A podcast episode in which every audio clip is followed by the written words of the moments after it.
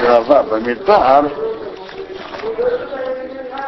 рассказывает нам о пересчете переписи, которые сделали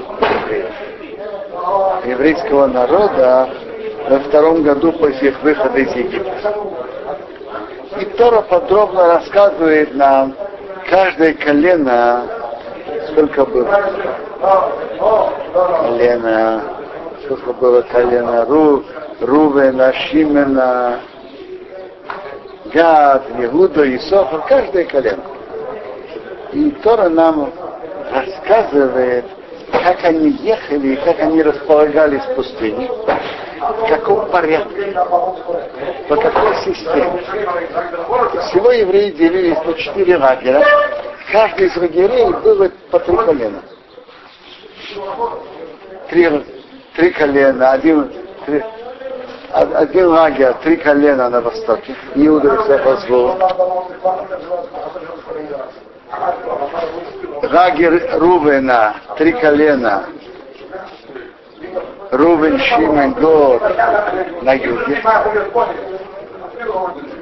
Лагерь Эфраима, то есть потомков Рахели на западе. Эфраим, Наше, Беньямин. И лагерь на севере это Дан, Ашер и Нафтали то наша глава рассказывает об этом очень долго и подробно. Интересно, что Мидраж говорят, что у, у евреев там были флаги, знамена были. Мидраж говорит об этом, что отсюда другие народы научились, выучили делать флаги знамена. То, что евреи в пустыне, у евреев были знамена у каждого лагеря. Наверное, у каждого лагеря была часть знамен от каждого колена вместе от трех колен.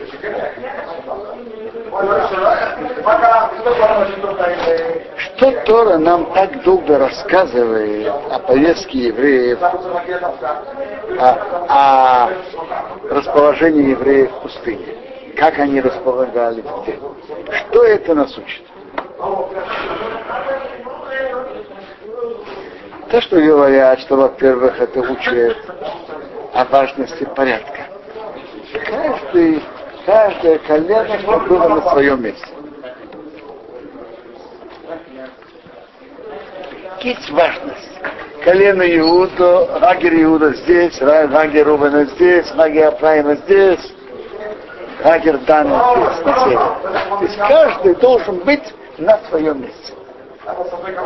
Есть большая важность порядка. И это известно, что порядок играет очень важную роль в личности человека, в его поведении и в его служении Богу.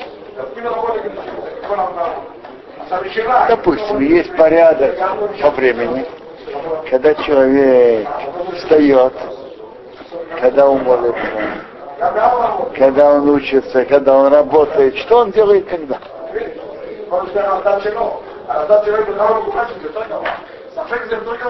Есть порядок.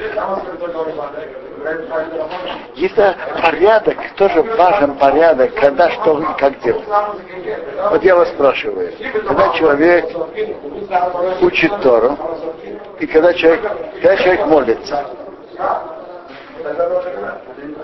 ложиться тоже важно. Э, смотрите, для очень, для очень многих людей важно, когда ложиться спать. Если человек ложится спать поздно, то завтра у него нет сил действовать то, что он должен делать.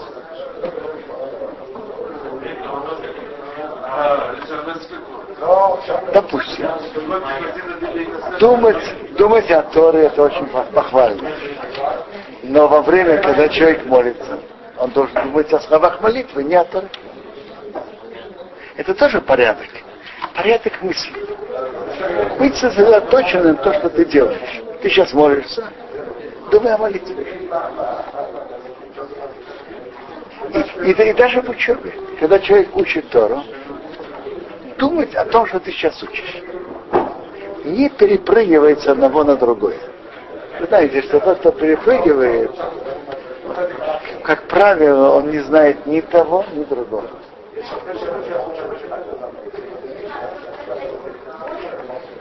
Так Тора указывает нам тут о важности порядка. Само то, что Тора так долго писала, долго и подробно писала, каждый лагерь и каждое колено, где находится, и то же самое про левитов, они делились. Кот делал одно, Гершон, семья Гершона делала другое, семья Мрави делала, делала третье. Семья Кан, например, несла самые святые предметы. Ковчег, стол, жертвенники, светильники. Семья Гершона носила, занавес. Семья Мрави носила бревна. То есть каждый делал свое. Но более этого надо понять, в чем смысл этого порядка. Каждый порядок ведь должен иметь свой внутренний смысл.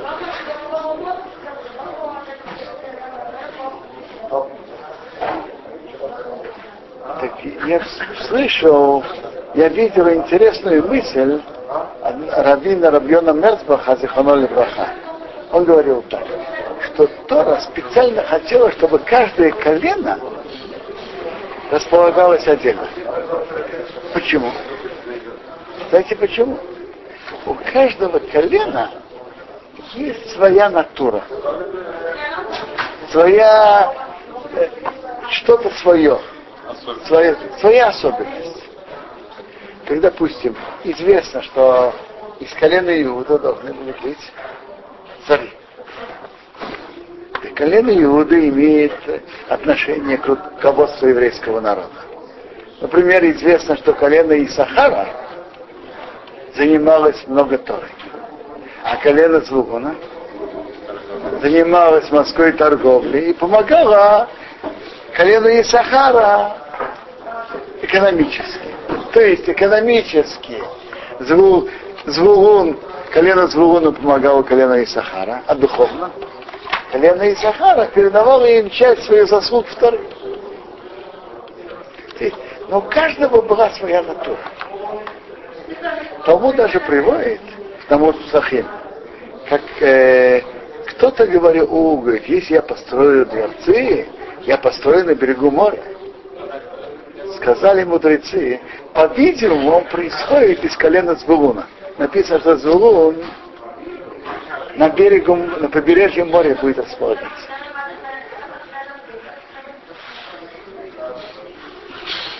Другой сказал, э, говорил, и анализируя его слова, мудрецы пришли к выводу, что он из колена да. То есть мы видим, что у каждого из колен была своя натура. И важно эту натуру сохранить и развить. Не утрировать, а сохранить и развить. Сегодня что-то похожее есть? Что-то то же самое мы не можем сказать. Мы же все, как правило, по большому счету, вы все из колена или Иуда, или Бениамина, или Леви. Но левиты, как правило, знают, что они из колена Леви, или Леви, или Гоя. Но что-то подобное есть. Подобное есть, например, евреи выходцы, я знаю, из Германии. Есть евреи выходцы из Польши, из Литвы. Есть выходцы из Марокко, есть выходцы из Ирака. Скажите, фарские евреи выходцы из Марокко и Ирака. И ашкназские выходцы из Польши, Венгрии Литвы. Имеют ту же натуру или нет? Конечно нет. И, и это различие не надо утрировать. Не надо это квадратировать, как говорят. Есть общины сфардские, есть общины ашкнадские. И, и это не то же самое, то, как колено, но какое-то подобие есть. Величие еврейского народа, что каждый будет идти по обычаям своей общины, и тогда он достигнет своего совершенства. Э, насчет Насчет сфарских и ашкнадских евреев, как известно, есть разные обычаи. в Сидуре небольшие отличия есть. В обычаях есть отличия. В поведении, в некоторых, в некоторых правилах закона. Вы знаете, что Шуханарух это един, общий для всего еврейского народа. Но в Шуханарухе есть Махабер и есть Рамо. Махабер это Рабьесев Каро. И он пишет по сварцким, по, по, по, в основном по, по рамбам, риф рамбам. А Рамо пишет часто по Тосфот и Рош. Рамо. Печатают сейчас вещи Хонорух единый. И его учат и, и Ашназим, и Свардим. Но Свардим в спорных вопросах между Махабер и Рамо, Свардим, как правило, ведут себя как Махабер, Ашназим, как Рамо. Если вы сейчас спросите, ну а что же Бог хочет? Я вам отвечу. Бог так и хочет, чтобы Сфардим вели себя как Махабер, а Ашназим вели себя как Рамон. Это как раз Бог и хочет. Это общее, общее важное правило, что когда есть спор между мудрецами, и нет однозначного мнения,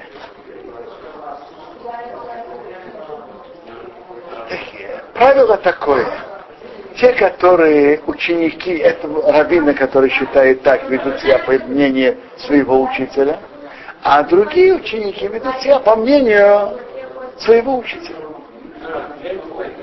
То есть, с Фардим они ученики э, идут по мнению Махабера, который шел по мнению Рита и Рамбама, а Ашназим идут по, по Рамбо, который шел за Тосвот, Рос, э, Смак, Сейфера Труму, Мортха и так далее.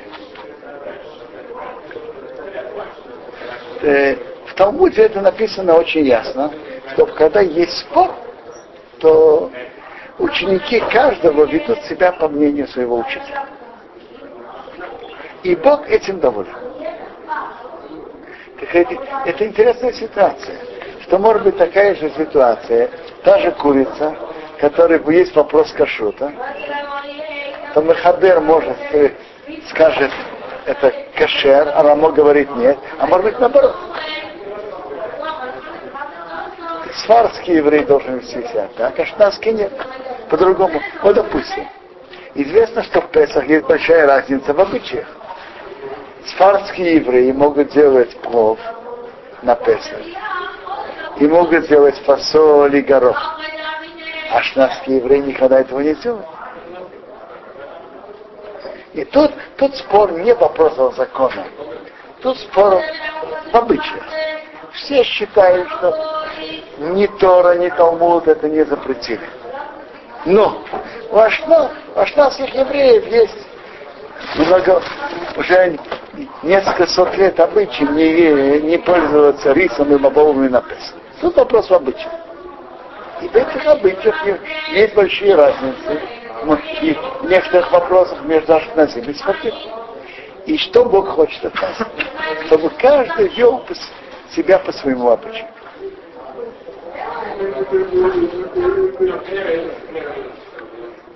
Талмуд рассказывает нам интересную историю. Вы слышали про спор, э, если брит Мила выпадает на восьмой день что надо, и восьмой день выпадает на субботу. Су, восьмой день выпадает на субботу. Делают обрезание или не делают? Делают. А скажите, если не принесли нож вовремя, и надо принести нож. А принести нож – это нарушение шаббата, потому что нет его. Надо, можно приносить нож или нельзя. Такие в Талмуде разбирается спор. Ребелеза говорит, это обрезание надо делать. Можно и нож тоже приносить. Само обрезание это нарушение субботы. Нарушение. Можно это делать в субботу? Можно. Можно и надо. То же самое приносить нож. Хахамин говорят, да нет. То, что то, что невозможно было сделать заранее, можно сделать в субботу. А то, что можно было делать заранее, нельзя из-за этого нарушать субботу. приносить нож можно было приносить заранее. Э, делать обрезание заранее невозможно. А принести нож можно заранее. Да, так это споры были, Хахом, как себя вели. В том месте, где жил Рабелеза был раввином, вели себя по его мнению, а там, где жили другие мудрецы, вели себя по их мнению. Аллаха сейчас принято однозначно, что все, что можно было сделать заранее, нельзя нарушать суд. Аллаха однозначно. По хахамим. Если сейчас кто-то будет себя вести как Ребелеза, мы скажем, что он нарушает субботу. Если не успели принести, надо будет брить. Могут быть ситуации, что можно попросить не еврея принести. То по Рабелезеру можно, а по Хахамим нельзя. Теперь. Интересно, что тому там рассказывает, что когда спор этот не был разрешен, то были места, которые вели себя как рыболезы. И что самое интересное, что Бог был доволен, что они стараются, стараются делать обрезание вовремя, стараются ради этого. Тому там рассказывает так, что был один город земли Израиля, который вели себя как рыболезы. И они все умирали вовремя. То есть никто не умирал преждевременно. Никто не умирал преждевременно. И было даже, был тяжелый приказ против обрезания от римского правительства, от римской империи. А этот город в Израиле этот приказ обошел. Там их не трогали. То есть Талмуд нам рассказывает, что Бог на небесах был очень доволен тем, что они вели себя как рыболесов, и что они старались делать обрезание вовремя. Это совершенно непонятно. Ведь если сейчас кто-то будет себя так вести, что мы скажем? Он нарушает субботу. Это верно. Когда есть уже решение закона, то все обязаны вести себя как, как это решение. Пока нет одного однозначного решения, то, то и есть спор между мудрецами. Ученики этого мудреца делают по его мнению, ученики другого делают по его мнению. Вы думаете, сейчас нет таких споров? Допустим, в чем-то есть сейчас раввины, есть Равальяшев, есть Равознер, Ермисин Карелец есть. Во всем они считают одно и то же? Определенно нет. Бывает, что кто-то в чем-то считает так, а другой считает по-другому. Так что, каждый должен себя вести по мнению его раввина. Это большое правило. И получается, что хотя э, сейчас мы сейчас Аллаха принята другая, но пока Аллаха не была принята однозначно, то было правомерно вести себя и так, и так ученики Рабелеза должны были вести себя как Рабелеза, ученики Хахамим как Хахамим. А, и Бог был очень доволен теми, которые, местами, которые вели себя как Рабелеза. Почему? Они очень старались делать обрезание вовремя и приложили все свои силы к этому. И Бог был этим доволен, и поэтому они не умирали преждевременно. И когда был указ против обрезания, то указ обошел это место. Бог был очень доволен, как они себя вели. Это, это большой урок для нас. Это, это, это место Талмуда. А обошел указ вот эти все вот хорошие вещи из-за того, что они слушались Рабелезера или да. из-за того, что... И слушались Рабелезера и старались делать обрезание вовремя.